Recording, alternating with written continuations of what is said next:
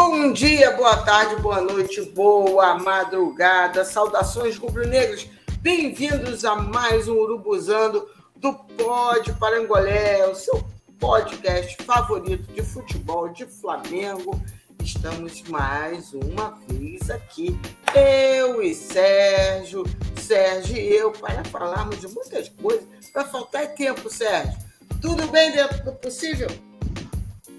Tudo bem, dentro do possível, agora melhor ainda, né? Conforme nós havíamos falado no Urubus ano passado, acabou os quatro anos, dia primeiro está chegando e torcendo para que a gente tenha um país melhor, apesar de todas as divergências, algumas divergências que se tem por aí, mas é possível que a gente tome um prumo da democracia novamente depois de tudo que aconteceu. É, estamos aqui de novo para falar hoje um pouco menos do Flamengo, por incrível que parível, né? Porque tá tudo parado. Eu tô com saudade de ver o Flamengo jogar. Eu preferia muito mais ter uma Copa do Mundo de clube e o Flamengo tá lá do que ver seleção, porque já não torço mais. Mas vale pelo entretenimento. Dois dias aí sem jogos. Vamos falar um pouco dessa, dessas oitavas que passaram, que tá vindo as quartas de final. Jogos bons, jogos legais de se ver. E vamos ver o que vai acontecer por aí. Ah, ah e agradecer o feedback. E agradecer o feedback da galera que teve aí no, no último programa da gente, que mesmo depois de tanto tempo apareceu para poder ouvir a gente aí. Você pode falar mais do nosso da nossa volta aí em relação aos números da presença da galera aqui no nosso podcast. É, sim, sim, sim, sim porque o Spotify ele solta a retrospectiva anual, né?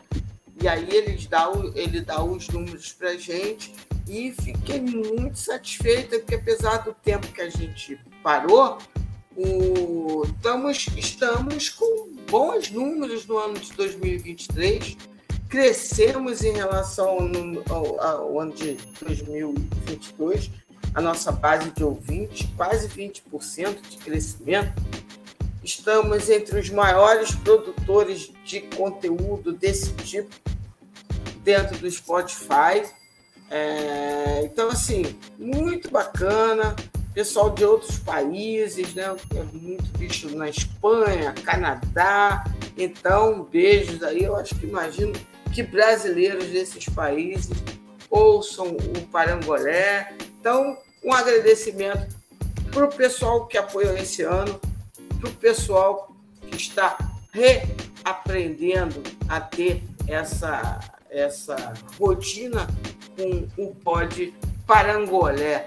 Sérgio, na Copa, a Copa dentro de campo está sendo movimentada, a Copa fora de campo está sendo movimentada também, gerando inclusive tretas entre personalidades do mundo do futebol, enfim, Vamos primeiro focar no campo, que eu acho que é onde a gente vai gastar de maneira mais, é, vamos dizer assim, mais satisfatória.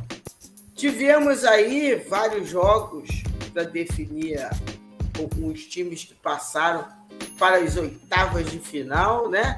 O Brasil classificado. Zebra passeando. É, uma, mais ou menos zebra. Eu achei mais ou menos. Não achei zebra, zebra, não. Você deve estar falando de Marrocos, que desclassificou a Espanha. Eu, sinceramente, eu faço um, um programa é, após os Jogos do Brasil para uma rádio, a Rádio Brasil Play, e eu havia falado que eu, eu, eu imaginava Marrocos desclassificando a Espanha para mim não foi exatamente uma surpresa, não. Para mim e para outras pessoas que estavam lá. A gente chegou à conclusão que se tinha um lugar para ter zebra, era nesse jogo. É, o Brasil avançando, Argentina com a Austrália não teve zebra, deu a lógica, Argentina avançando, França avançando, é, Holanda avançando, Holanda ganhou dos Estados Unidos. É, nós temos também, e agora me fugiu, me deu um branco: Brasil, Argentina, Holanda, França, é, Croácia. Croácia. É, Marrocos e Portugal. Marrocos e Portugal. São os oito classificados. Né? Sexta-feira tem a seleção brasileira contra a Croácia. Começar logo falando, porque o tempo urge essa carinha grande, enquanto vou pegando direitinho os dias e horários dos próximos jogos. Mas vai soltando aí a lenha do que você achou de é, Brasil 4 e nossa, e nossa querida Coreia do Sul 1. Vamos lá.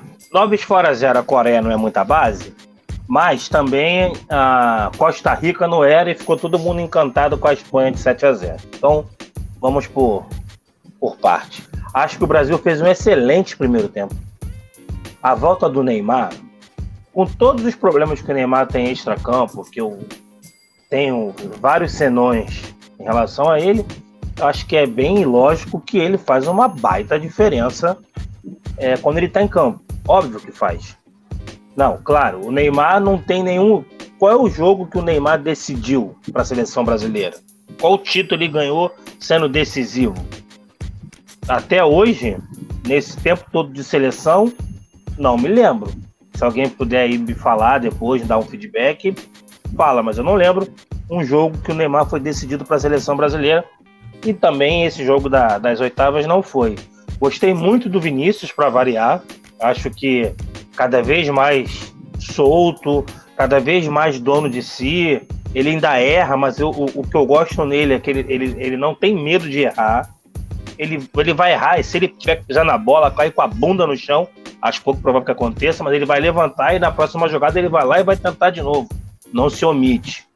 Gostei do Rafinha, acho que ele precisa de ter mais tranquilidade para fazer um gol, né? Tá faltando isso para ele. Gostei dele, acho que eu gosto dele. Eu acho, inclusive, eu acho ele melhor que o Anthony. É, ali para jogar daquela forma que o Tite gosta. E Charleston, mais uma vez, mostrando que não é o melhor jogador tecnicamente, mas é um jogador muito bom para a seleção. Ele por diversas vezes roubou a bola ali no meio-campo, era o primeiro marcador.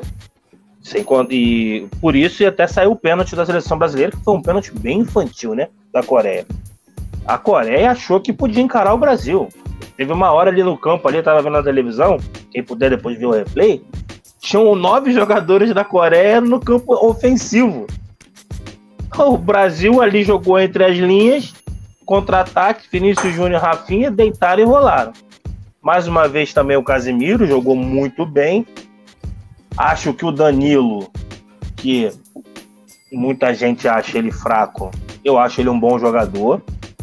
É, foi muito bem como na lateral esquerda, que jogou ali, é, saiu até um dado que 40% dos jogos da Juventus ele jogou ali como zagueiro pelo lado esquerdo, né? nem foi nem zagueiro pelo lado direito, não.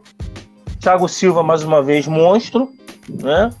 Só acho que o segundo tempo o Tite podia ter testado mais, porque a gente vai enfrentar a seleção mais difícil, a Croácia é um pouco mais difícil do que a, do que a Coreia, que a Croácia, aparentemente até agora, o momento, é, parece estar bem mortinho em campo. Os jogadores estão bem cansados, são, são jogadores mais, mais desgastados, me parece. Da, desde a Copa de 2018 já estava assim, quando foi vice-campeã.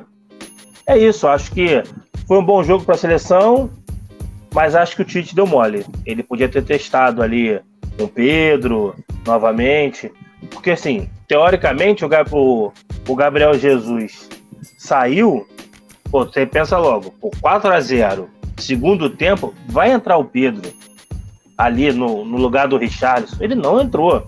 Eu não sei. Eu acho que o Tite levou o Pedro mais por, por uma coisa assim do Flamengo, que estava ali em alta, que ele achou que pudesse alguém reclamar se não levasse, se precisasse. Aí juntou com o Matheus Cunha que não vinha bem, estava machucado, estava na reserva, que eu acho que se o Matheus Cunha tivesse bem e não tivesse na reserva, era ele que iria, não o Pedro. Mas é o Tite, não me surpreende. Acho isso. Ah, Paquetá também fez uma boa partida e como é bom ver os crias, né? Como é bom ver o Felipe bailando, o Vinícius bailando, dando aquele tapa com nojo. O Paquetá vindo dar só aquela aquele tapinha. Ah, essa dupla no Mengão. Que saudade. Eles vão voltar, eles vão voltar. Em algum momento eles vão voltar e a gente vai ser feliz com eles. Ô Sérgio, eu tenho uma, uma pequena discordância aí de você sobre o. Assim, o, ne o Neymar é importante? Pô, óbvio, só maluco que acha que não. Ok. Até aí, ok. Agora, assim, para mim, Neymar está fazendo tecnicamente um, uma Copa abaixo do que ele pode. Sim. É, acho que uma parte desse poder que ele tem é, é, em função do próprio receio que os adversários têm, e aí ele de fato ele chama atenção, né? ele com a movimentação dele pode criar bons buracos, é, mas por isso que eu, Sim. os adversários, né? Mas tecnicamente eu, estou sentindo ele não sei, eu, eu realmente não tem nada a ver com nada, porque eu sei, nesse caso, separar muito bem uma análise né, do, do futebol do cara e, ao mesmo tempo, ter opiniões sobre a pessoa do Neymar, que é outra, outra situação. Eu, no, no, no futebol, no campo, eu tenho achado ele abaixo do que ele pode, não um pouco não. Estou achando ele bastante abaixo é, mesmo antes da contusão. Foi um jogo só. Então, né? A gente não tem muito como tirar. Então, não, não sei. Para mim, o melhor nome do Brasil é do Vinícius. Eu acho que ele é o que teve atuações mais equilibradas e mais decisivas. Mas reconhecendo a grande Copa que fazem, por exemplo, Casimiro, o próprio Richarlison, né? Eu achei que a movimentação do Vinícius Júnior foi diferente nesse jogo. Ele já não botou mais dois, né? O Vinícius e o, o, o falo do Tite, o Vinícius e o menino Rafinha, Rafinha. grudados o tempo todo, especialmente o Vinícius. É, o Rafinha ainda ficou não. muito grudado ali na, na, na linha lateral, quase, né? saindo do jogo. É, para largar o campo, né? Sim, a famosa amplitude, ok. Mas assim, é, o Vinícius eu acho que já teve um poder de circulação um pouco diferente. Em alguns momentos ele inclusive trocava com, com o Neymar, ficava até mais aberto do que o próprio Vinícius. Em alguns poucos momentos mais aconteceu né? E aí eu acho que isso gerou mais integração, mais interação entre Vinícius e Richardson, entre o e o Richardson, o Paquetá. Eu acho que nesse sentido até melhorou o futebol do Richardson. Sim. O Brasil estava muito dependente do, do, um contra um pelas pontas. Né?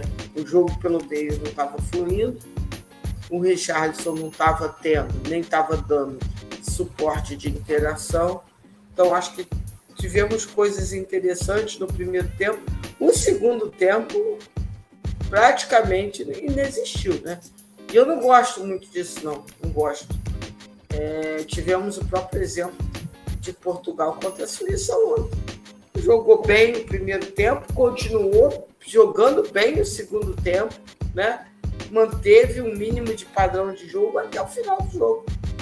O Brasil praticamente. Né? O resultado do segundo tempo foi 1 a 0 Coreia. Então, assim, achei o segundo tempo bem fraco. Achei que poderia, sim, o Tite ter feito algumas modificações.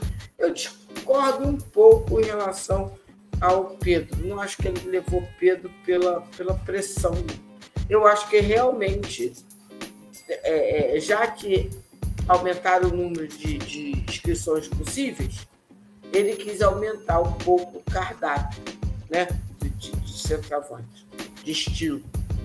É, só que ele imagina usar Pedro numa condição muito específica de jogo. Muito específica de jogo. Aquele jogo do desespero, sabe? Que você precisa do centroavante. Que é uma burrice. Não, sim, sim que eu ia completar. Sabe aquele jogo do desespero que você acha que precisa botar o centroavante lá para batalhar nos 15 minutos uhum. mais? Eu acho que ele vê Pedro desta maneira. Eu acho isso muito ruim. Por quê? Porque, inclusive, o Pedro está perdendo o ritmo de jogo. Como não, e o Pedro nem é esse. E o Pedro nem é esse cara para fazer isso. Vamos combinar. Sim, mas mesmo que ele pense em usar o Pedro só para isso, vamos supor que ele só imagine o Pedro. Não, também acho que o Pedro não, não é só para ele. Acho não, né? Tenho certeza porque a gente conhece o Pedro, porque a gente acompanha o Pedro. Mas é, nem para isso daqui a pouco o Pedro vai estar servindo. Que você veja, o Pedro jogou é, 20, 25 minutos, 20 naquele jogo já foi criticado pra caramba. O Everton Ribeiro, que jogou bem, também foi criticado pra caramba, porque os antes, que reclamam tanto de clubismo, não estão sabendo separar que os dois são jogadores do Brasil. Né? Exatamente. Então, eu, eu, eu lamento que o, o Pedro vá ser cobrado pelos poucos minutos que o Tite vai dar para ele. Porque se não deu antes, não vai dar agora. Concorda? Agora Concordo. não vai dar mesmo. Agora que não vai dar mesmo. Por isso que eu estou falando. Ele imagina talvez o Pedro numa situação muito específica de desespero. Só que tá coloca... vai colocar o jogador sem ritmo. A gente também conhece Pedro sem ritmo. Pedro uhum. com ritmo é uma coisa, Pedro sem ritmo é outra. Ele poderia ter dado alguns minutos para o Pedro, né? e, e ficando mais ou menos no casco para quando o senhor Tite resolvesse é, utilizá-lo. Mas não foi. Também não concordo com as hipercríticas ao Rafinha. Não acho ele nenhum craque, também como pintaram. Ah, o Rafinha, mas é um bom jogador, está lá no Barcelona, vem bem no Barcelona. Já fez ótimos jogos pelo Brasil. Acho que está um pouco angustiado de não fazer gol. Normal também, porque ele não é nenhum artilheiro, né? Assim, ele é um atacante. Mas nunca foi. Não, e, fazer, e fazer um gol na Copa do Mundo é outro negócio, né? É. E, e, assim, mas ele tem lances interessantes e ele sofre de uma inanição do lado direito também muito complicada, né? Porque do lado esquerdo tem o Vini e o Neymar cai por ali, Nesse jogo, eu acho que o Paquetá já caiu um pouco mais pela direita, porque também não adianta, né? O companheirinho dele era o Éder Militão. Então, o, o coitado ficava ali, quase numa ilha deserta. Fica um pouco mais complicado. Também prefiro é, ele só... a Anthony. E só uma observação, acho interessante isso que você tocou no assunto. Claro que o Titi não vai escutar a gente, quer dizer, quem sabe? Acho que seria interessante ele começar a jogar o Paquetá ali pela direita e deixar o Casimiro, porque o Casimiro, ele é aquelas, aquele espécie de jogador que ele limpa o, a, a região do meio. Eu acho que se alguém muito encostado ao Casimiro atra acaba atrapalhando o Casimiro. O Casimiro ele gosta daquele pedacinho do mundo dele, aquele pedacinho da volância. Eu acho que dá para deixar o Casimiro ali um pouco sozinho, como número, como um mesmo do meio campo, e se empurrar o Paquetá para a direita para ajudar ali o Rafinha, porque é isso que você falou. É, na direita não tem.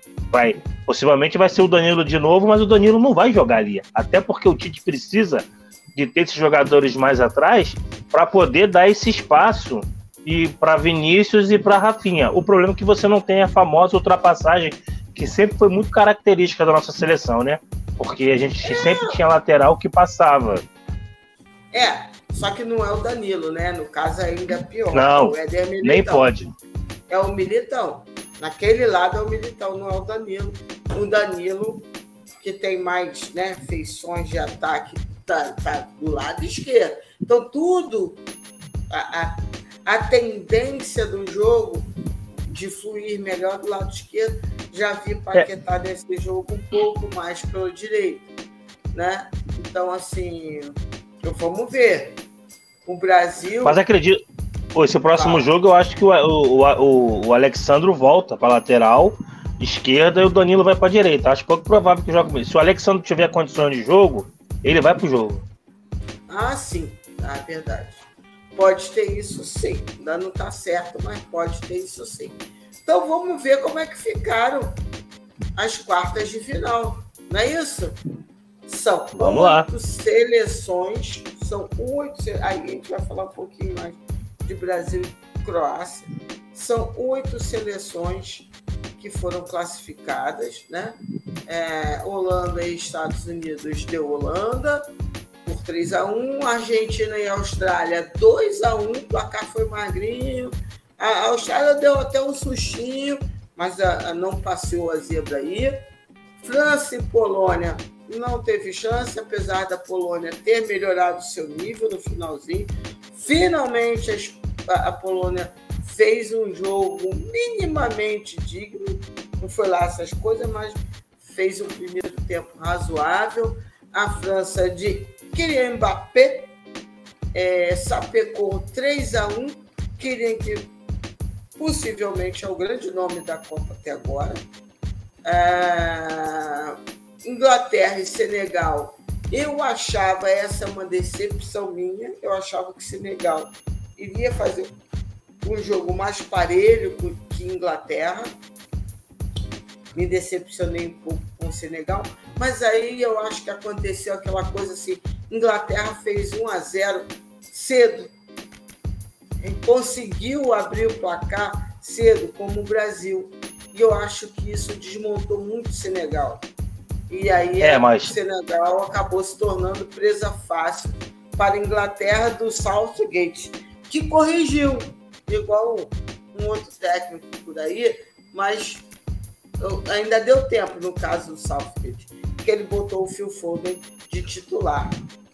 Fale, você queria Isso, eu, eu, eu, eu, ia falar exatamente sobre o Phil Foden, sobre o treinador da, da Inglaterra, que é muito criticado lá na Inglaterra. Para quem acompanha um pouco ali a Premier League, no, no, no sentido de quem acompanha um pouco ali o futebol inglês, o, os portais, eu, como eu gosto da, da Premier League, eu acompanho um pouco ali.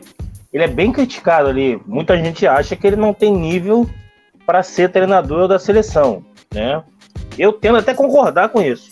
Agora, que o time tá bem, e, e vamos combinar, a Inglaterra, muita não, não pense que a Inglaterra é essa mosca morta, não. Hein? Tem muito bons jogadores ali. O Ken é muito. É, é, é, um cara fora de série. Tem o Phil Foden, que é muito bom. É um time muito legal. E eu vou te falar, no meu bolão, vou falar para você que eu dei 2 a 1 um para Inglaterra contra a França. Olha, vamos falar, vamos falar sobre isso. Japão e Croácia, um jogo ruim né? O Japão ele poderia ter ganho nos 90 minutos, levou para o pênalti, se foi muito mal é. nos pênaltis do Japão. Muito mal. Vamos abrir uma escolinha de pênalti lá no Japão ali. Só não foi pior. Não, mas tem que escolher, né? Entre Japão e Espanha, você prefere aonde? Porque Espanha. É, eu, né? eu prefiro o Japão. Ah, pois é. A Espanha. Pelo país. Sim, sim, entendi. A Espanha ficou no 0 a 0 com o Marrocos. E Ridículo.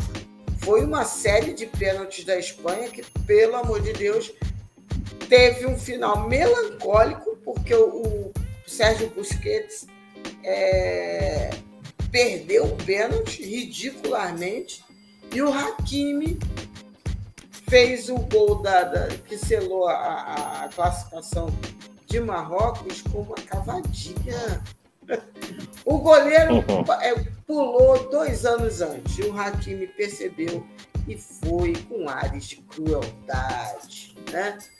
Tivemos Portugal e Suíça. Um dos jogos. Um atropelo.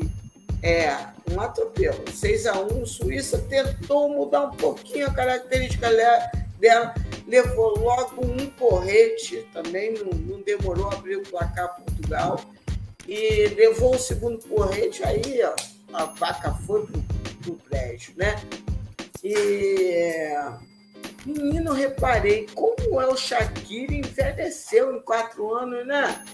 Tá cheinho, a carinha. É, sempre, sempre, foi, sempre foi meio, sempre foi meio cheinho, né? Sempre foi. Não, cheinho sim, mas tá um cheinho, acho que Não sei, não sei se a barba, achei ele bem. Enfim. É, não, não sei se você. Só uma observação sobre essa questão da Suíça, não sei se você viu agora. Teve uma reportagem, acho que o treinador falou, que teve um surto de gripe na seleção da, da, da Suíça. Pelo menos nove jogadores estavam gripados, né? Aconteceu ah, com a seleção também. É, mas a seleção acabou não, né, não afetando muito a princípio, porque eles pouparam no, no último jogo, deve ter dado tempo para o pessoal dar uma recuperada. É, cara, assim, foi um atropelo. E eu separei Portugal e Suíça para deixar para o final, e Marrocos e Espanha, porque aí também tem coisas fora do campo de bola, né? Falar de Espanha primeiro. O Luiz Henrique deu uma declaração dizendo que era a Espanha era o time de melhor futebol enquanto time. Que eles viam, ele via brilho e favoritismo no Brasil e na França, mas a seleção que jogava bem futebol era a Espanha dele, Luiz Henrique. E aí se abre toda uma discussão, porque o estilo de jogo da Espanha é muito Espanha, né? É quase que uma marca registrada e, e com o Luiz Henrique isso daí ficou ainda mais evidente. E aí começaram né, as, as pessoas a ah, porque tem que, tem que só porque perdeu não pode valorizar é, os detratores, os oportunistas, vão falar mal do jogo de posição ou da posse de bola, sendo que assim, cara, para mim é, não é nada disso.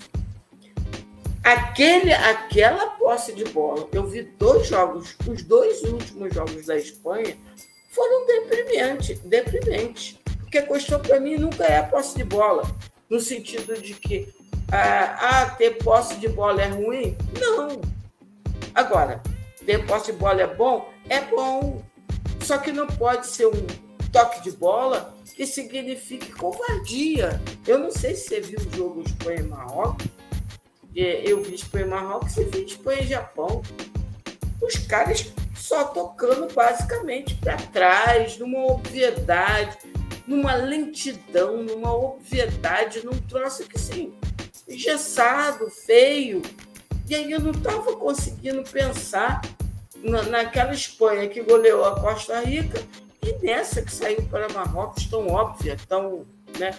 Então eu queria que você falasse um pouquinho, não sei se você conseguiu ver os jogos da Espanha, o que, que você achou dessa Espanha, da desclassificação da Espanha?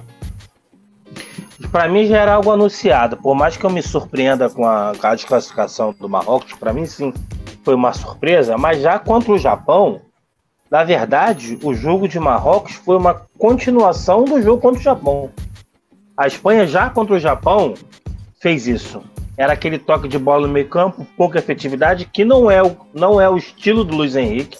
O Luiz Henrique não tem esse estilo. O estilo do Luiz Henrique, claro, é um toque de bola, mas é um, é, é um time que, que, que avança mais, que, que, que bate mais no gol, que tem mais, mais chute. Mas esses dois jogos, me pareceu que a Espanha, é, é difícil falar isso porque a gente não está lá, não vê. Me pareceu que a Espanha entrou com uma soberba de que qualquer momento eu vou decidir e vou fazer o gol. Teve até chance para isso. Teve até chance para isso. Mas futebol é isso, né?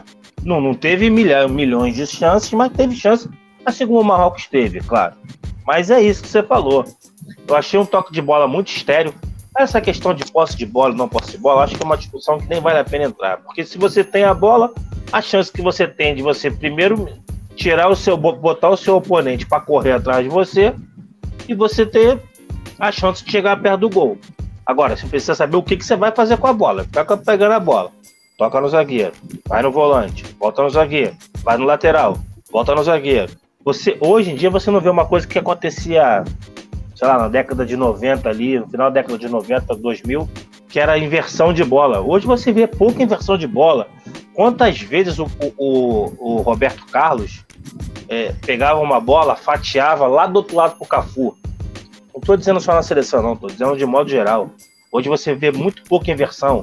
O Rafinha, falando do Flamengo, pra gente não fugir, quando ele deu uma entrevista, não sei se foi pro. aquele narigudo lá, que quis ser legalzinho com o flamenguista, e o flamenguista passou a acreditar nele. Ah, Aí depois Benja. caiu a máscara. É, eu não vou nem falar o nome dele, porque inclusive eu sou bloqueado. Valeu! É, aí ele deu uma entrevista que ele via o jogo brasileiro muito lento, porque você não tinha essa inversão de bola. Ele na no Bayern tinha muito essa inversão, ainda tinha, né? Aqui não, aqui para você jogar, para a bola chegar lá no lateral direito, você tem que lateral esquerdo, zagueiro, volante, no outro zagueiro para depois chegar lá. Então você não consegue movimentar. E a seleção tava, a seleção da Espanha estava com toque de bola muito isso, fazendo aquele pêndulo, né? Hora a bola na esquerda, hora a bola na direita, hora botava para trás e pouca efetividade. E isso para o Marrocos foi uma maravilha. Por quê? O Marrocos não precisou correr atrás da bola. Porque a Espanha estava com passe curto e lento. Então os caras não se cansaram. Claro que você jogar 90 minutos, mais prorrogação, e depois ir pro pênalti, a perna não aguenta. Mas vamos combinar? Os pênaltis batidos foram ridículos. Não pode. Porra, pior que ele botou. Pior que ele, o cara, o primeiro, o primeiro cobrador foi o cara que veio do banco cheio de moral. O treinador botou ele porque ele é o batedor, o melhor batedor de pênalti da, da Espanha. Por isso que ele entrou. Perdeu aquele gol na trave e jogou o pênalti na trave. Eu acho que ele é melhor batendo na trave do que pênalti. E foi uma surpresa. Mas assim, mas foi muito legal. Tirando a Espanha, não me peço para falar o nome do jogador de Marrocos, porque não sei É. mesmo.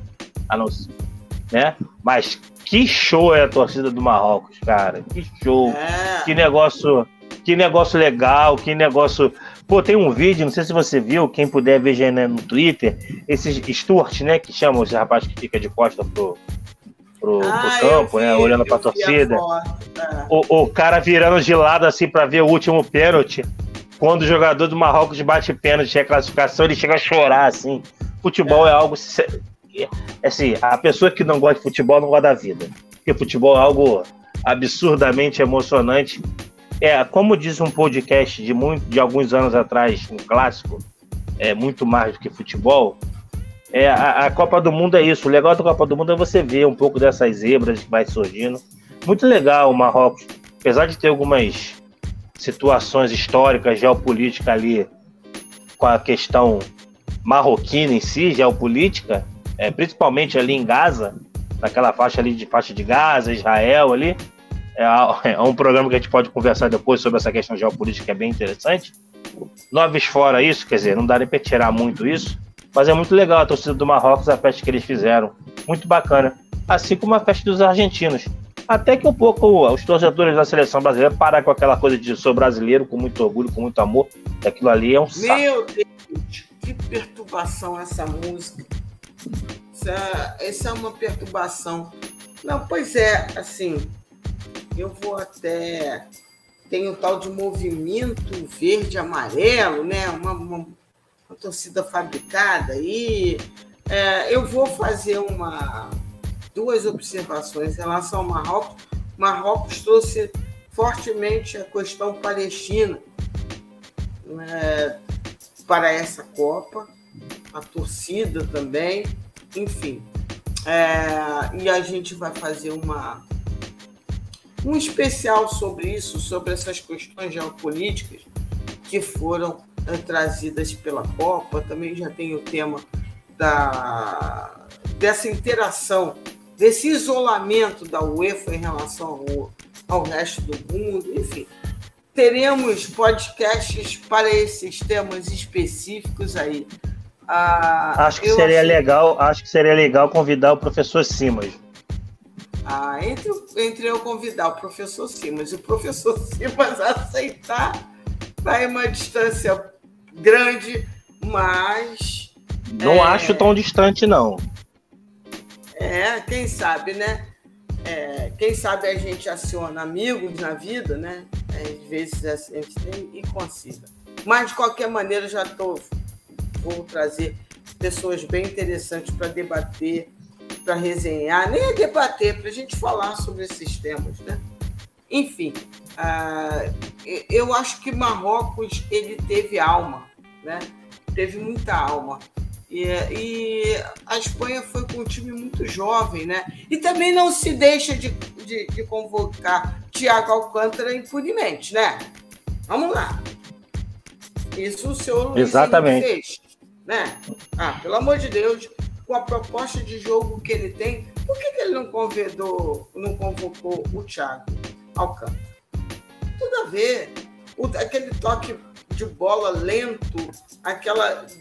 É, porra, o time em, em 120 minutos ter uma grande chance de gol, uma. Não pode. Não pode. Isso daí não existe, não. É, é, não, não tinha virada de bola rápida, como você falou. A coisa era, era assim. É isso, aquele U que a gente diz, infinito, que não, não cria. Você via em determinados momentos jogadores claramente bem posicionados, podendo receber uma bola interessante, mas o cara tinha medo de dar espaço. Aí voltava a bola para não perder. Isso me lembrou até o Rogério Senna. O Rogério Senna é que ficava lá na beira do campo, não sei se você lembra, tentando Lembro. reger o passe do jogador, porque o jogador ele tinha medo do jogador perder a bola. Porque, obviamente, tem isso, né? Por isso que eu acho que ter posse de bola é uma coisa assim boa, interessante. A questão não é essa. Porque quando você tem uma bola, você tem chance de fazer gol. E o tempo que você tem a bola, o seu adversário não tem chance de fazer gol. E o gol é o objetivo do futebol. É o objetivo. Daí uma seleção como aquela, contra Marrocos, tem uma grande chance. Não, não, não deu certo, não. Foi merecido, né? Eu, eu, sei o nome de pelo menos dois jogadores. Três jogadores de, de, de, de Marrocos. Hakimi, esse é fácil. Né? Anrabat, aprendi. Um volante muito bom de Marrocos. E o Bono, goleiro de Marrocos. Bono. Fez bem o Vox, não. Hã? O Bono Vox, não? Não, não, é o Bono, Bono, Bono goleirinho mesmo. É, e por fim, Portugal e Suíça. Do chocolate de Portugal. Portugal vem forte, cara. Só que o detalhe desse jogo foi que Portugal fez 6 a 1 na Suíça sem Cristiano Ronaldo de titular. E por acaso, quem entrou? O Gonzalo, o menino Gonzalo.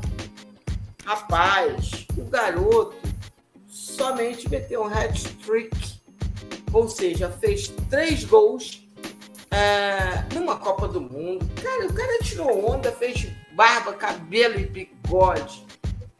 Pepe fez gol também, né? Então, assim, eu vi Portugal muito interessante. Tem grandes jogadores, né? Bernardo Silva, o Bruno, é...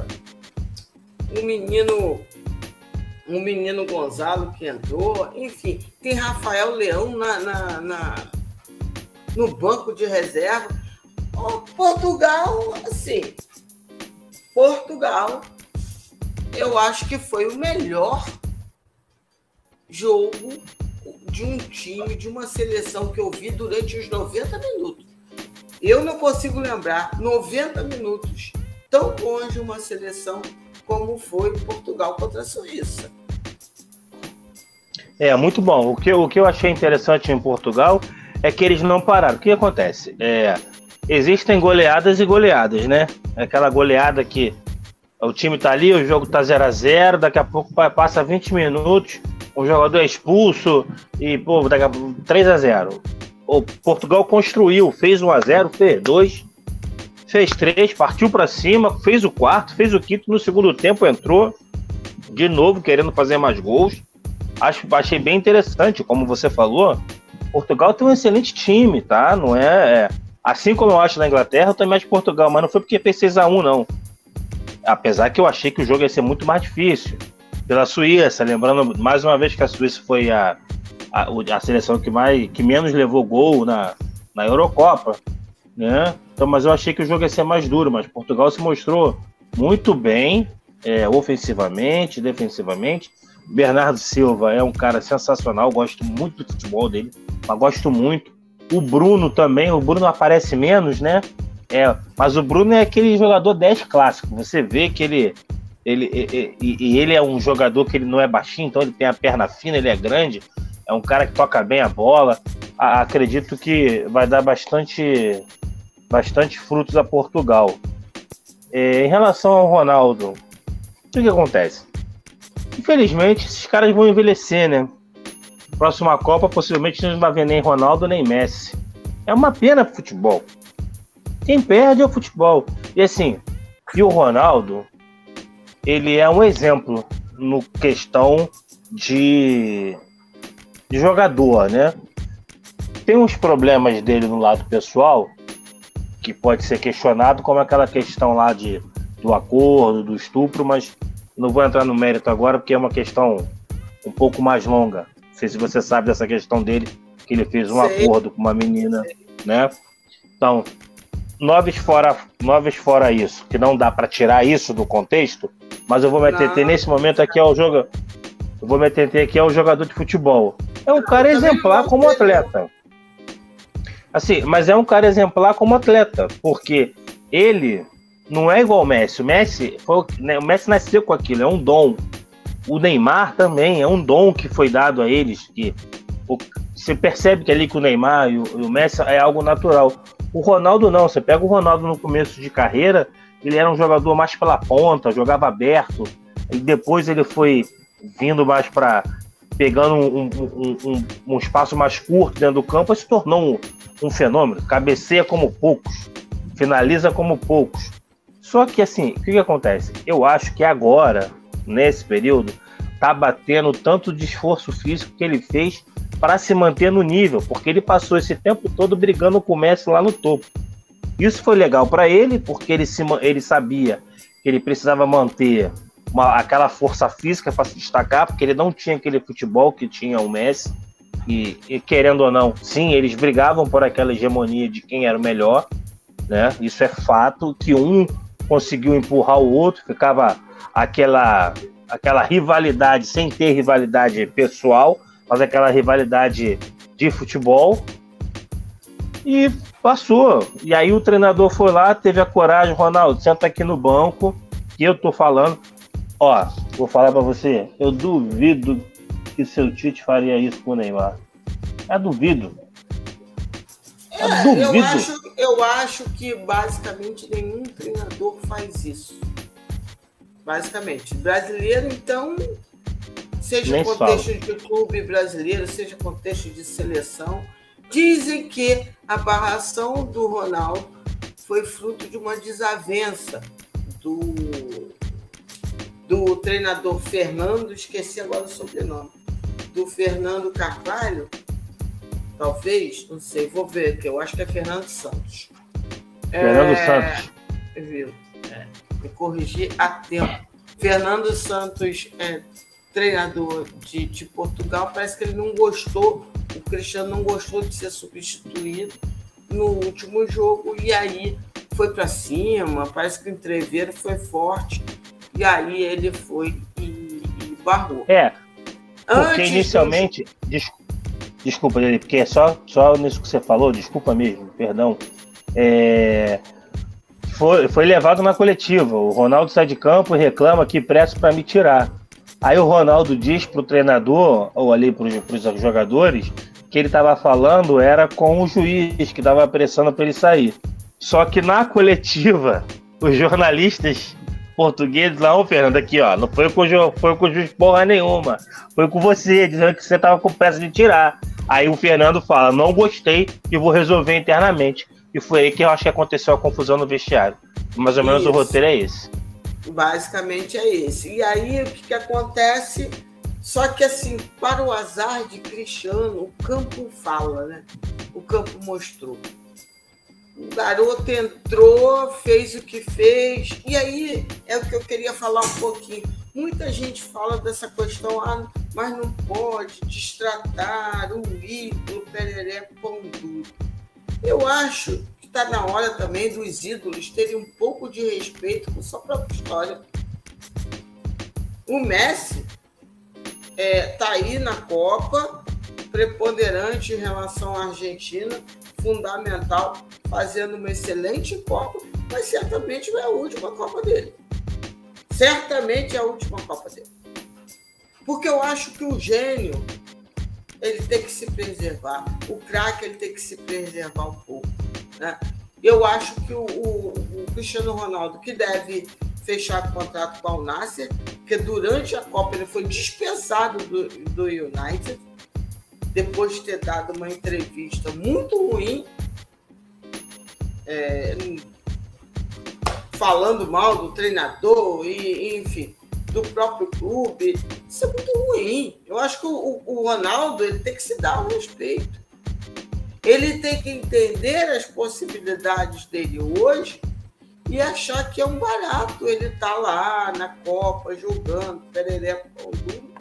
Mas assim, ele tem um físico ainda muito bom. Só que ele não tem mais a explosão que ele tinha antes. Isso fica muito claro. A explosão de movimentos, a explosão. Ele só ele está confundindo ter um tanquinho ainda muito bem definido do que ter alguma coisa que vai se perdendo com o tempo. Não tem jeito. Não, tem jeito. E ele que tem que ter essa, esse descortino. E ele é que tem que ter respeito à jornada dele dentro do futebol. Eu também tenho meus problemas com o Cristiano Ronaldo fora das quatro linhas. Tem sim, por conta dessa história que você levantou. É, e, e, enfim. Mas é, não é dando patada em treinador que está vendo o jogo. Ele não é jogador mais de 90 minutos.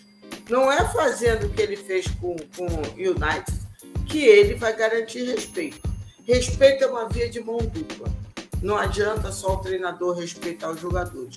Os jogadores também têm que respeitar, por maiores que sejam, é a minha visão, tem que respeitar a sua própria história e o que o campo diz. Então, o, o Fernando Santos, eu acho que mandou muito bem. Botou ontem o Gajo para jogar, né? No finalzinho do jogo. E assim, aí é que tá. Ele entrou no finalzinho do jogo, fez duas jogadas né, que o físico não adiantou nada, não, não teve preponderância no jogo. E, e é, assim, talvez o ideal fosse nem o Cristiano jogar naquele jogo. Porque foi tão evidente a fluidez de Portugal com e sem Ronaldo que né, é, fica feio. É, então, e ele, ele botou ele para jogar porque a torcida estava pedindo. Não era, não era não, nem a torcida portuguesa, não. Era a torcida árabe mesmo os muçulmanos Sim. de forma, de Sim, forma totalizada. Porque, né? porque ele é um popstar. Ele é, é além e do, tanto, do futebol. E quem tá lá, eu tava vendo algumas pessoas, alguns jornalistas que estão lá, como o Mauro César, o Casagrande e outros tantos, dizem que o povo lá, asiático, lá, de forma geral, estão lá para ver Cristiano e Messi. O que, Sim. vamos combinar, não, não é pouca coisa. A gente tá falando de dois gênios no futebol, dois caras que durante aí 10, 12 anos estão mantendo um nível lá em cima. Ah, tá bom, agora ano passado, esse ano estão mais ou menos, mas vamos botar que Messi e Ronaldo ficaram aí num, num nível de outro patamar que nem o Neymar conseguiu. A gente achou até que o Neymar fosse chegar lá, pareceu que ia chegar, recuou, mas ficou lá os dois. Claro que eu acho o Messi muito melhor que o Ronaldo, né? Mas olha, não, não, não se sinta surpresa se o Ronaldo vier como titular no próximo jogo. Por quê? Próximo jogo de Portugal é contra Marrocos. Não é isso? É, contra Marrocos. O Marrocos vai jogar bem fechadinho ali, como jogou contra a Espanha. Vamos, vamos. Tem gente que ainda, quem não viu o jogo, acha que Marrocos pode ter se aberto para jogar, nada, porra nenhuma. Jogou ali fechadinho. Então, acredito que Marrocos, depois de ter visto o jogo contra Portugal, o que aconteceu com a Suíça, que a Suíça deixou também Portugal passear em campo, né? Você não vê nenhum jogador chegando duro. Pode ser que essa questão da gripe aí tenha pego realmente a gente não sabe, então eu não vou nem julgar isso porque eu não sou médico. Então eu não sei o que, que, que pode ou não prejudicar a saúde do jogador, ainda mais jogador com uma certa idade. Então não dá para falar sobre isso. É, e Marrocos vai jogar bem fechadinho. Pode ser que ter o Ronaldo ali para ter uma bola enfiada do Bruno, do Bernardo, o Bernardo para lançar uma bola na cabeça do Cristiano Ronaldo, que cabeceia como poucos, vamos combinar. Ele tem uma impulsão absurda, vai muito alto. Ah, mas tá velho. Sim, mas ele ainda tem. Se deixar. Tá velho, mas se você deixar o, pé, o Zico na, na, na, na pequena área, o goleiro vai vir e vai conseguir fazer um gol. Só é. dando uma comparação, né? Então, assim, é, o cara sabe fazer gol. Ele pode estar tá velho, não, não aguenta mais dar um pique do meio campo, mas ali dentro, tanto que o Romário jogou até uns 40 anos de idade para jogar só num pedacinho do campo ali, da grande área, e, porra, foi, foi artilheiro da, da, do Campeonato Brasileiro, né? Brasileiro, né? João Avelange com 20 gols, 22, se eu não me engano. Entre 20 22 gols, 21. Então o cara sabe fazer. Então acredito que contra Marrocos pode acontecer do Ronaldo voltar como titular nesse jogo por causa dessa questão de Marrocos jogar bem fechadinho. Não sei, mas o próprio treinador falou que ele tá vendo aqui, a colar, pode ser que tenha jogado para não criar algum outro clima, mas pode aparecer. Acho até que seria interessante botar o Ronaldo para jogar contra Marrocos com a seleção fechadinha. Eu gosto muito, do, eu, eu gosto muito do Ronaldo. Eu manteria o time que começou o jogo contra a Suíça e, enfim, eu acho que Portugal foi muito bem. O menino foi muito bem e não mexeria não. Depois de um jogo como aquele, mas enfim, pode ser sim. Tem, tem justificativa. Bom, como o Sérgio antecipou, no sábado teremos Marrocos e Portugal. Na sexta-feira, mais conhecida como depois de amanhã, ao meio-dia, Brasil e Croácia vão abrir fa a fase de quartas de final, né? Na sexta-feira. Na própria sexta-feira, só que às 16 horas, Brasil e Croácia, o que, que você acha, Sérgio? Já vamos dando o, o placar, a previsão. Enfim, acho que o Brasil se classifica com relativa tranquilidade. O que eu digo relativa é não ir para os pênaltis, tá? E aí. Não. É isso. Eu também acho que o Brasil se, se classifica. Se classifica. É, acho que a gente vai pegar uma seleção que está desgastada. Você percebe que, que, que Croácia não vai. Você, você percebe que eles estão correndo sempre com uma, um saco de, de, de pedra na, nas costas, quer dizer, me parece, vendo de longe, né, vendo o jogo pela televisão, eu vi os dois jogos da Croácia, não gostei. Você tem ali jogadores muito bons, que jogam em grandes clubes, jogadores bons tecnicamente, com boa qualidade, tá aí o Modric que não, não deixa mentir, eu sou um fanzaço do Modric, acho ele um baita jogador, um baita jogador.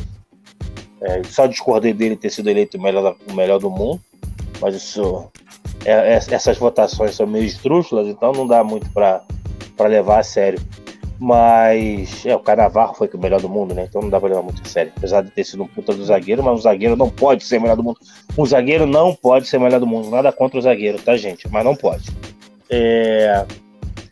Acho que o Brasil tem uma grande chance, porque nós temos hoje é, jogadores com características, características de, que dificultam a marcação da Croácia, porque como eu disse, a Croácia, assim como a Sérvia, a Suíça, são jogadores de cintura meio dura e não estão acostumados. O Brasil, como assim, nós não temos é, uma baita seleção como já tivemos em, em outrora, né? como já tivemos o quadrado mágico em 2006, é, 2010, né? 2006, 2006.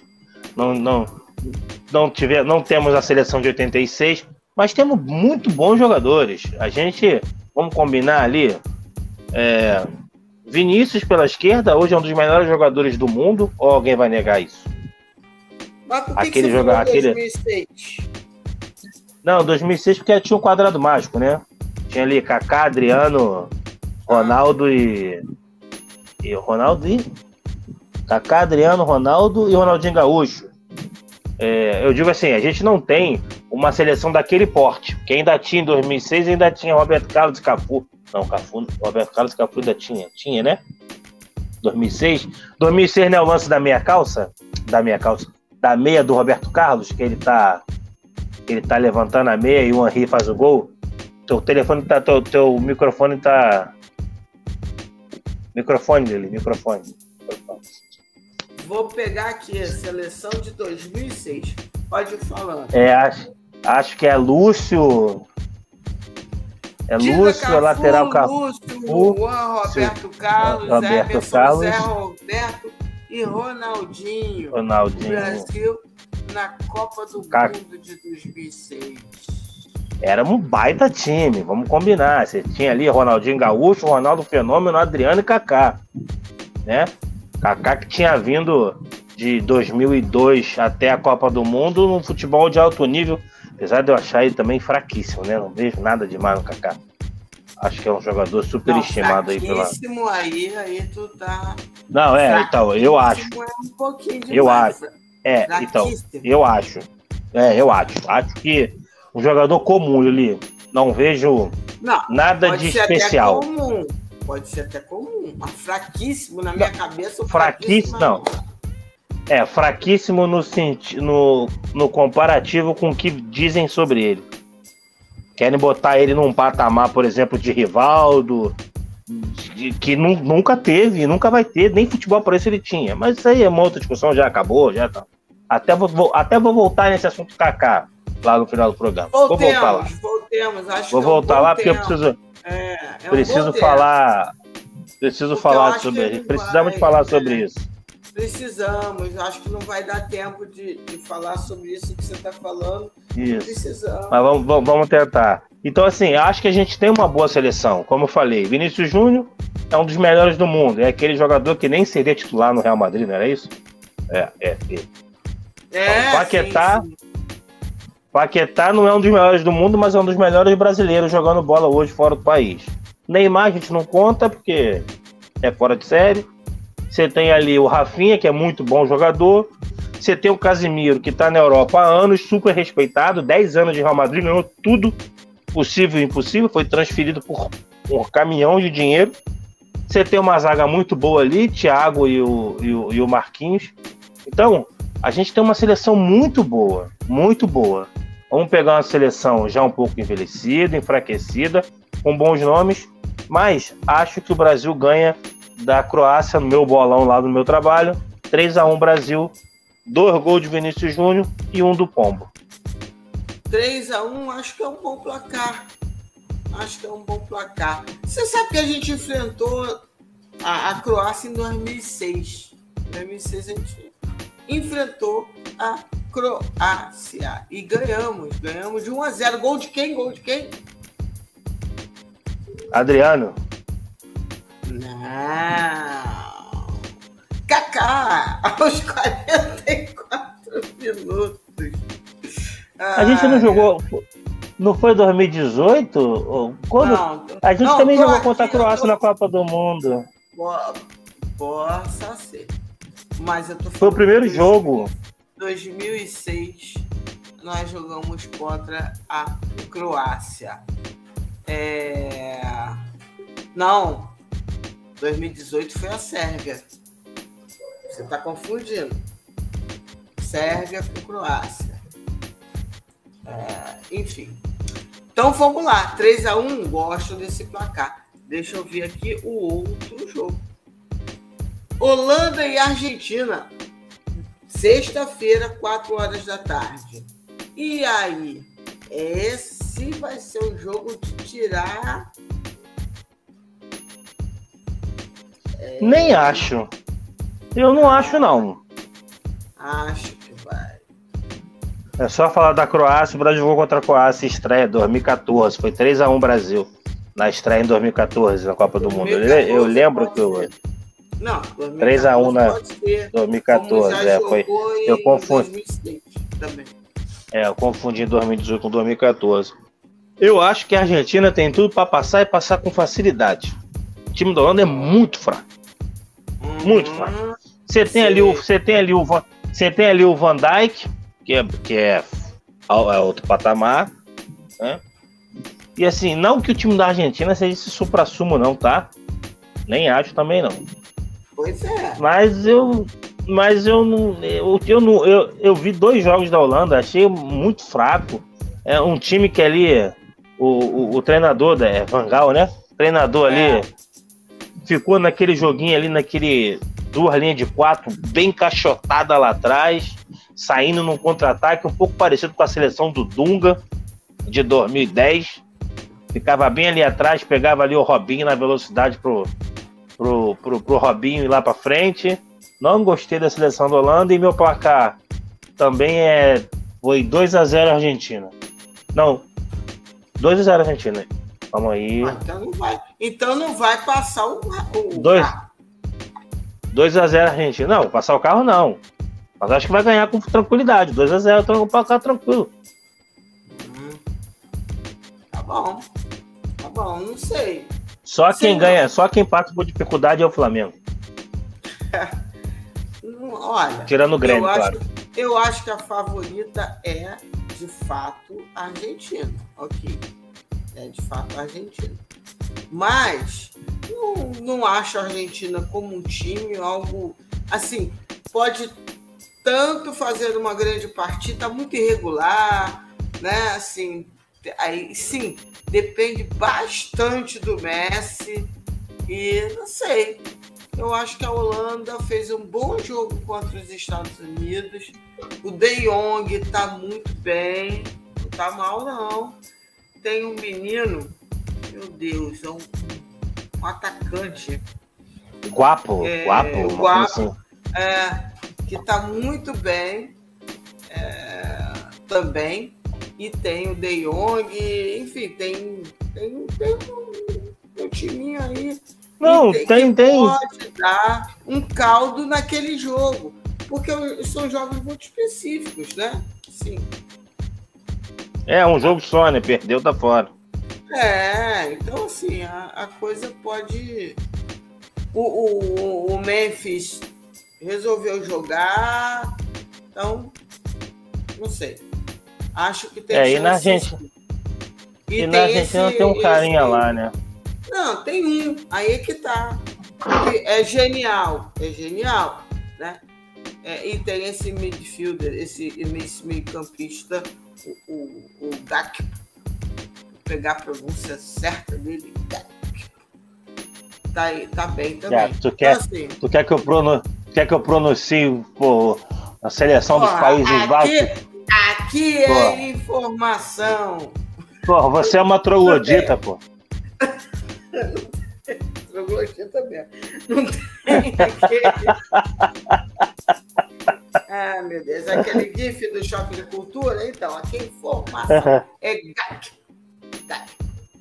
E, e, que isso? Como é fluente? É uma troglodita, quer dizer, poliglota. Enfim, eu, eu não sei não. Sei não.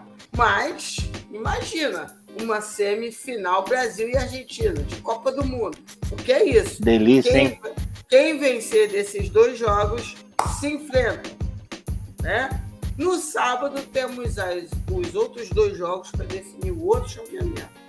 Marrocos e Portugal, acho que Portugal é favorito. E aí o outro jogo, sábado, 12 horas, é Marrocos e Portugal. 4 horas da tarde para tudo. Porque em termos de geopolítica também é um joguinho bom para a geopolítica do futebol. Inglaterra e França. Inglaterra e França. Kane contra Mbappé.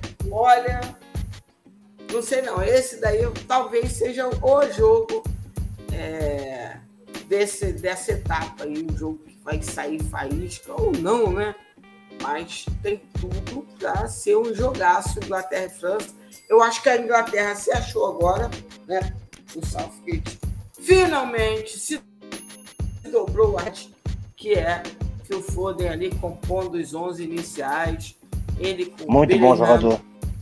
Kane, é, enfim, faz com que a, a, a, Inglaterra tenha uma fluidez de ataque, né? Saca tem uma fluidez de ataque muito melhor com o Phil Foden em campo, né? E a França a gente não precisa dizer, né?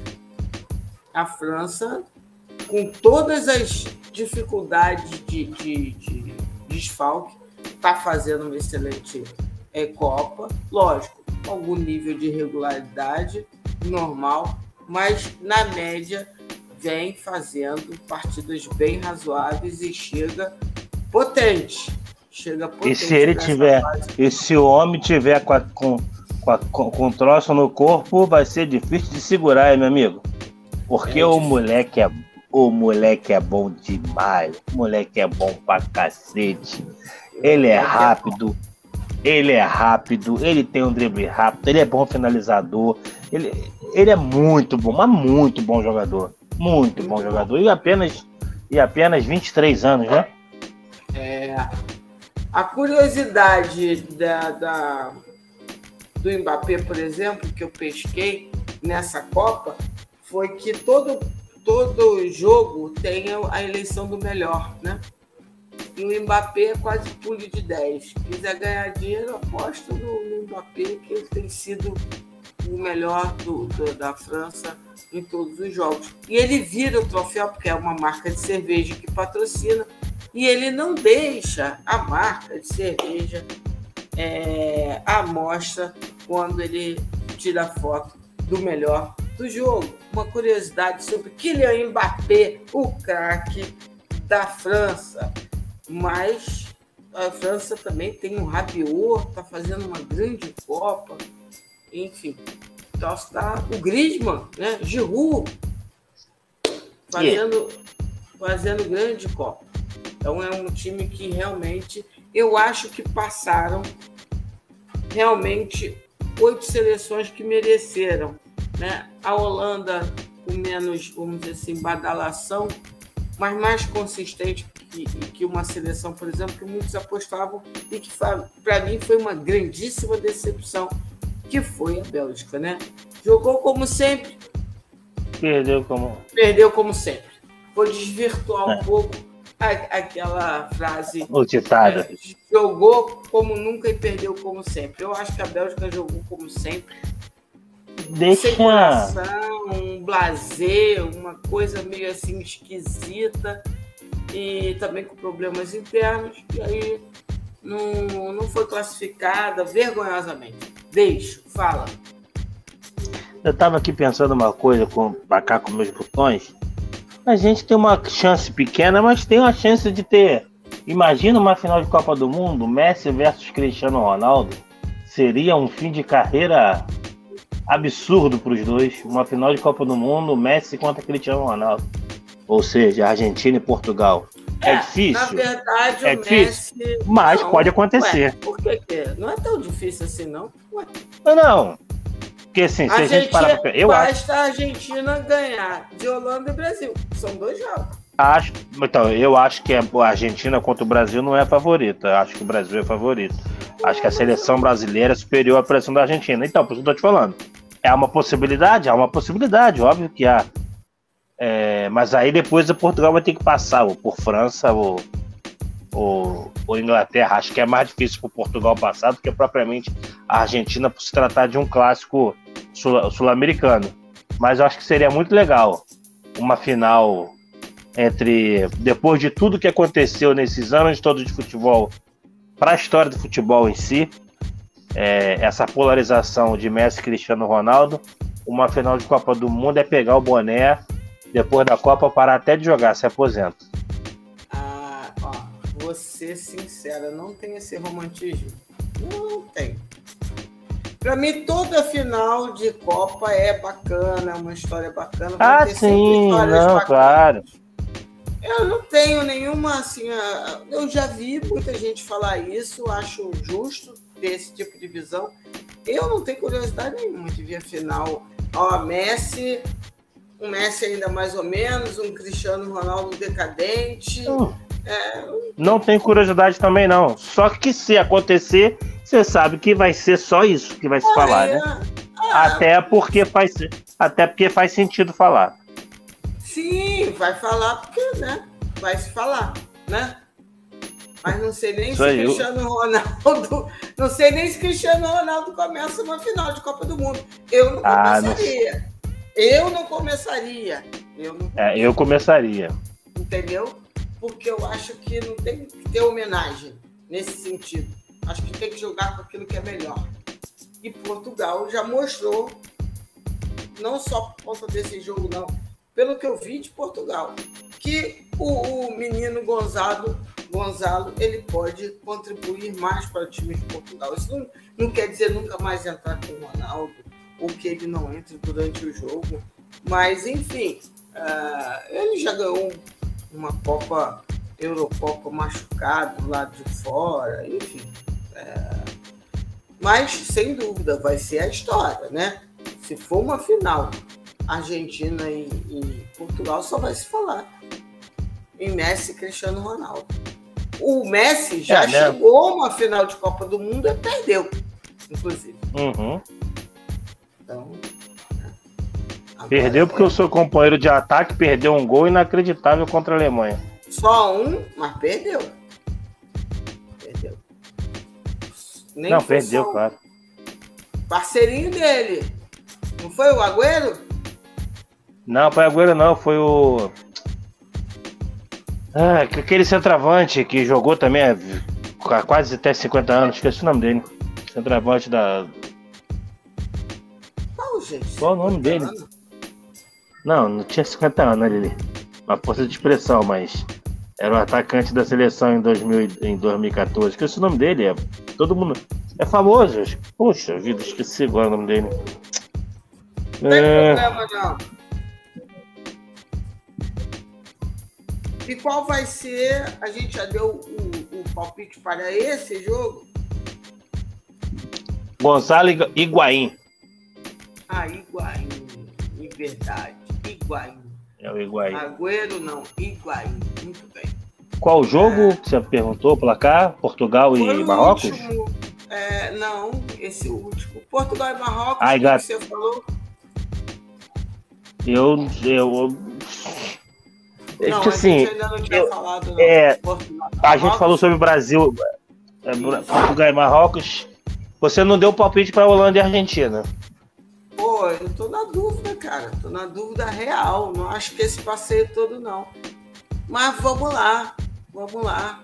É, acho que a Argentina se classifica nos pênaltis.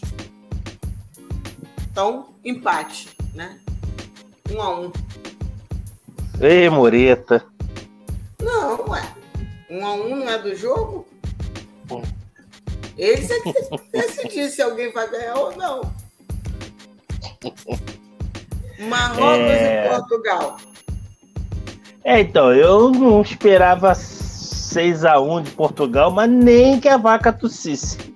Aconteceu, aconteceu 6x1. Eu não acreditava que o Marrocos poderia passar por, por, por pela Espanha. Então, eu vou apostar na zebra de novo. Eu vou apostar o Marrocos passando nos pênaltis. 1 um a 1 um na, nos 90 minutos e bora para pênalti. 2 a 0 Portugal. Inglaterra e França. 2 a 1 Inglaterra. Minha torcida. Até porque quando o Brasil vê aquela blusa da França em final, as perninhas na Copa do Mundo tremem. Esse vai ser um jogaço, mas acho que França leva. Mas vai ser um jogaço. Acho que eu não. Eu acho que vai para prorrogação também. Então, no tempo normal, acho que dá um empatezinho, um a um. Vou ficar surpresa se não chegar até a prorrogação, porque eu tô, tô achando que a Inglaterra está tá realmente numa crescente. a minha, final é, a minha final é Argentina e Inglaterra. Eita, nós. Eita porra. Por que, que não é, então, Argentina e Portugal, gente? Você realmente acha que Marrocos vai ganhar? A gente vai tirar logo Portugal. Portugal não vai ter chance. Acho não, acho chance. que tem, mas eu acho que tem chance, mas já para mim a final vai ser Inglaterra e Argentina. Rapaz, Ilha Malvinas, né? Geopolítica. Isso aí. De novo. Geopolítica de novo. Hum, é, falando alto nessa Copa do Mundo. É, eu acho que o Brasil passa bem pela Croácia e depois a gente vê com a Argentina, porque é jogão. Jogão. Vamos dar um giro rápido sobre futebol brasileiro? É rapidinho, só com algumas notícias, né? Assim, Paulinho foi contratado pelo Atlético Mineiro. Paulinho, ex-Vasco, base Vasco, né? Que estava lá no Bayer Leverkusen. Mas, ao mesmo tempo, saiu alguns números. Isso que a gente não consegue entender, né? Um, praticamente um Atlético Mineiro hiper falido e aí contratando e o pessoal, ah, tá aí, ó. Mais de um bi consolidado. Então vamos ver como é que essa farra termina, né? De novo lá, vamos ver. Atlético quer cruzeirar. É, e o, o Vasco, o Paulo Brax, fez uma coletiva para explicar que não serão Flamengo, que os caras ficaram putos, Sérgio. Ficaram putos, que eles tiveram que cair na realidade. Ele falou assim: ó, nós vamos ser no máximo um Bragantino por uns três Vamos, vamos parar de falar Flamengo, pô. Vamos parar de falar do Flamengo? Vamos falar um pouco do Vasco? Ele ficou aqui, cara. Os homens estão doidos, estão brigando entre eles agora, os torcedores, tá vendo? Viramos safra. Não me meça, não me meça pelo Bragantino. É muito divertido, cara, é uma ah, comédia. Bom, gostoso, gostoso, gostoso. Essas são as principais, né? Aos poucos a gente vai reativando o modo futebol brasileiro. No Flamengo tem uma grande notícia. Uma grande notícia para mim, pelo menos, não sei a sua opinião, a renovação de Davi Luiz. Davi Luiz renovou para 2023 e com uma cláusula ao, cláusula, ao que parece, de é, jogou X minutos já automaticamente renova para 2024. Então, assim, o, o Vitor Pereira ainda não foi anunciado, parece que claramente estão esperando a história do 31 de dezembro. Hoje o Vessone também chorou. Você sabe que eles não vão parar de chorar, né, Sérgio? Só uhum. que o Vessone. Não, o Vessone chora o ano inteiro. O Vessone, ele esqueceu que o Corinthians já anunciou o técnico. Então ele ficou puto de ver foto do Vitor Pereira de sunguinha em Paraty. Você, como é que pode? Técnico do, do Corinthians, tirando férias. Com essa sunguinha sexy, querendo me é. provocar. Com o time se, se reapresentando. Ó, Vessone, se atualize, meu garoto. O Corinthians já tem técnico. O Vitor Pereira tá curtindo uma férias, né? Curtiu o Bahia Cara, eu não sabia dessa. Porra, o Vitor Pereira esculachou muito. Ele nem foi para Portugal, bem dizer, cara.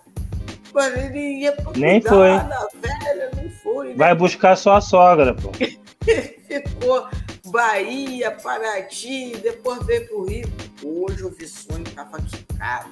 Mas ele tem que lembrar que o Corinthians já contratou e tem seu novo treinador, Fernando Lázaro Aliás, uma confusão lá no Curica.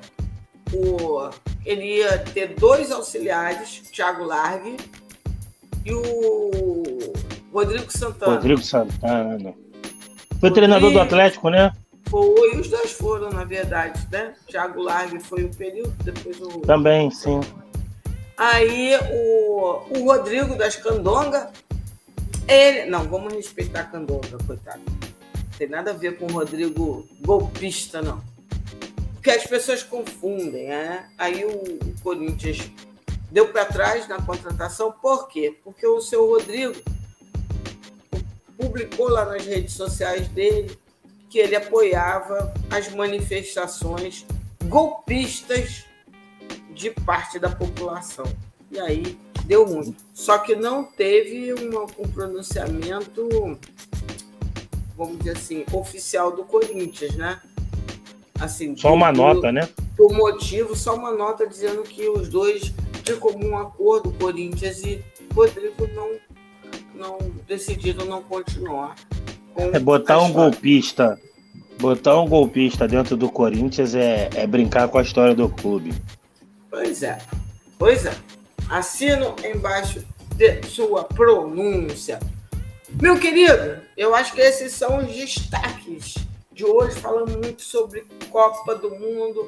Temos uma resenha rápida sobre futebol brasileiro, que cada dia a gente vai aumentar aqui, porque daqui a pouco começa o campeonato estadual. Aliás, é outro ponto. Rapidinho, é, os dois, as duas SAFs, né? A SAF Botafogo e a SAF Vasco soltaram notas reclamando de uma pretensa, né? O Flamengo ganhar mais. O Flamengo, por sua vez, também soltou uma nota, uma nota, né?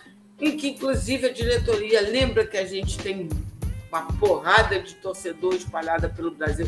Nessa hora, eles acham bonito falar que a gente tem muito torcedor no Nordeste, né? Na hora de afastar. Diretora xenófoba, não lembrou disso daí, não. Mas, é, mas é a primeira dama, né? É, vamos seguindo. E aí, o que, que acontece? Nessa daí, eu tô, tô a favor do Flamengo. Se não é para levar Também. em conta nenhuma questão mercadológica, porque o Flamengo, de fato, dá muito mais audiência dá muito mais poder de fogo de comercialização com o campeonato. Se não é para isso, se é para todo mundo receber igual, aí, meu amor, tem que ser todo mundo mesmo. Aí tem que ser todo mundo. Então chama Bangu, Olaria, né? E Campo Grande. Já que é para ser igual para todo mundo, tem que ser para todo mundo. Agora, os bichinhos que é igual para todo mundo, mas só que não é para todo mundo. Que é igual para eles e, o, e, e, que seja igual ao Flamengo mas para os outros eles não estão nem aí. Então, é, eu torço para que seja para todo mundo, todo mundo mesmo, se for o caso. Né? Isso daí eu estou falando. Exatamente. Das cotas do Cariocão, que está previsto inicialmente pelas notícias, que o Flamengo receberia 18 milhões e os três outros clubes do Rio, duas SAFs e um, clube associativo, receberiam nove. E os três deram uma latida aí forte. Sérgio, beijão para você, beijão para nossa audiência maravilhosa. Estamos aquecendo cada vez mais nossas turbinas e vem coisa boa, vem só coisa boa por aí, né não? Beijão, querido. Saudações, Jubileu. Beijo, Saudações, beijo, Lili. Eu quero. Vem, vem muita coisa boa aí, vem Campeonato Carioca, vem brasileiro. Vamos botar para quebrar aqui no Parangolé, no Urubuzano. Vamos estar sempre aí, pelo menos duas vezes, duas vezes na semana, falando sobre futebol aqui, futebol de forma geral, sem medo, sem amarras, sem precisar de ninguém aqui para para dizer o que a gente pode e não pode falar. Aqui a gente fala de tudo, aqui a gente concorda, aqui a gente discorda. Aqui é a democracia parangolé, a democracia do nosso parangolé, um dos melhores podcasts. Se, se der, a gente vai chegar lá, o melhor podcast desse país de conteúdo de futebol. Tamo quase, hein? Tamo quase. Ah, Falta pouco. Tamo ali, tamo ali beliscando. Tamo ali, tamo ali igual o Marrocos. Um pouco melhor que o Marrocos. Se der mole, a gente vai lá e belisca. Quero finalizar aqui, nossa, quero finalizar aqui hoje prestando, eu sei que ele possivelmente não vai ouvir, dizer que eu tenho muito orgulho de estar ao lado do Casagrande na trincheira. Hoje ele. Não, não sei se hoje não, eu estava vendo no YouTube um programa lá daquela. Daquela TV lá, que tem aquele jornalistazinho que acha que é machão, brabão, mas adora sediar uma mulher, sabe? É, dizendo que o Casagrande não é nada, e aí o outro jogador, aquele jogador que fingia que jogava e fingia que paga, eu não sei como é que alguém dá contrato um cara desse para falar na televisão que finge. Será que ele tá fingindo está comentando, não sei, né? É, falou que os jogadores estavam muito putos, xingando. Quem é o Casagrande? Casagrande é esse cara aí que não tem medo de falar que o jogador, sim, brasileiro, tá lá na. Sempre foi assim, lá na tribuna, de perninha cruzada, terninho gravata, aquele famoso complexo de vira-lata, ele precisa mostrar que ele é importante. Então ele não pode estar ali na torcida. Ele só fez uma comparação normal. Enquanto o Batistuta, o Crespo estavam ali, eles não estavam no meio da torcida em si, eles estavam ali num camarotezinho, num, num cercadinho deles ali na torcida. cantando a música da seleção. É, uma, é um outro comportamento do que esse comportamento de comer carne de ouro, folheada a ouro, no momento que a população brasileira está passando fome, atrás de osso no lixo, e o cara se acha no direito de xingar o cara porque o cara falou que não gostou. E é verdade, o jogador é mimado, mesmo depois que ele para, esses, esses jogadores acham que tem que ser mimado. Vamos lá, mimado. Kaká, alguém lembra o que aconteceu com os pastores da igreja do Kaká, esse menino tão comportadinho? Alguém lembra da história da igreja Renascer, dos eu pastores lembro. da Renascer? Se eu não me engano, é, alguém lembra? Né? É. A famosa frase, a famosa frase, exatamente, famosa frase do seu Ronaldo Fenômeno, como um jogador uma coisa, mas quando vai falar de política só derrapa, a famosa, famosa frase, não se constrói hospital com estádio, não é com Copa do Mundo que se faz hospital, lembram disso em 2014? Tal? Foi o Ronaldo que falou. Roberto Carlos, nos rolos dele que tem aí, que foram pé por negócio de imposto.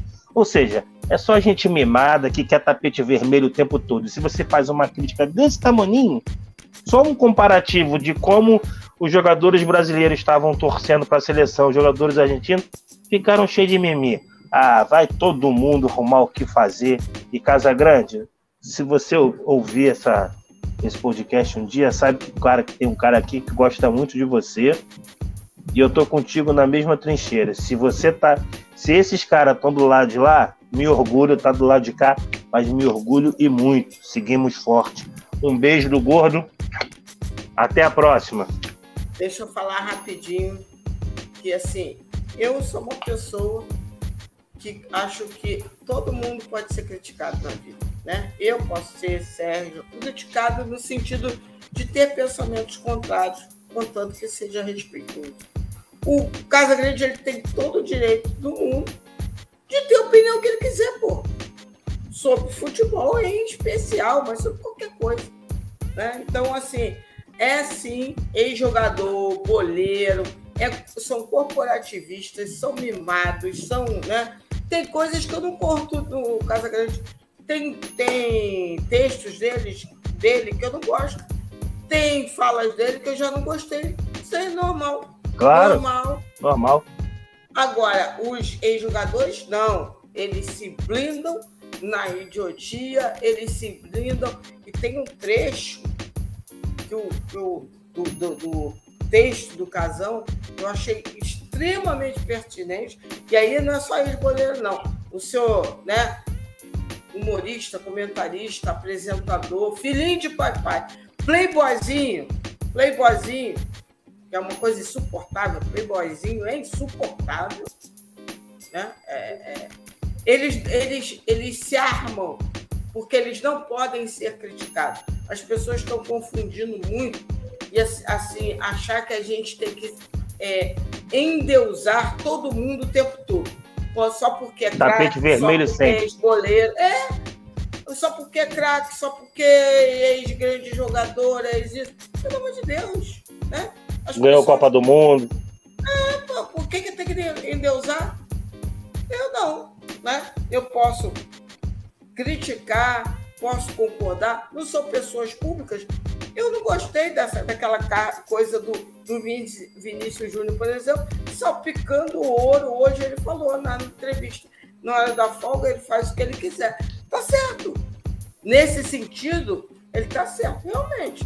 Na hora e, da folga. E eu posso criticar. Só que só que ele tornou público a folga dele, então me deu o direito de criticar. Não é isso? Ele tem direito de, de fazer o que ele quiser. Mas ele não resolveu tornar público o que ele fez na folga dele? Então eu tenho o, o, o direito de criticar. Porque eu acho prega, que eu acho feio, uma coisa desnecessária, ficar brincando com ouro em comida. Porque existe uma coisa de simbologia aí que eu acho sim que é importante. Hoje, na, na, na entrevista, ele falou: eu, eu, as pessoas têm que me cobrar pelo que eu faço em campo. Não é bem por aí, né? Se Tomara que ele não de, continue esse caminho. Se, se fora de campo ele resolve dar publicidade ao que ele faz, meu querido, você vai estar sujeito a críticas e elogios. Elogio. Toda vez que for uma coisa bacana, eu vou elogiar. Quando for uma coisa que eu não acho bacana, eu vou criticar. E por aí vai.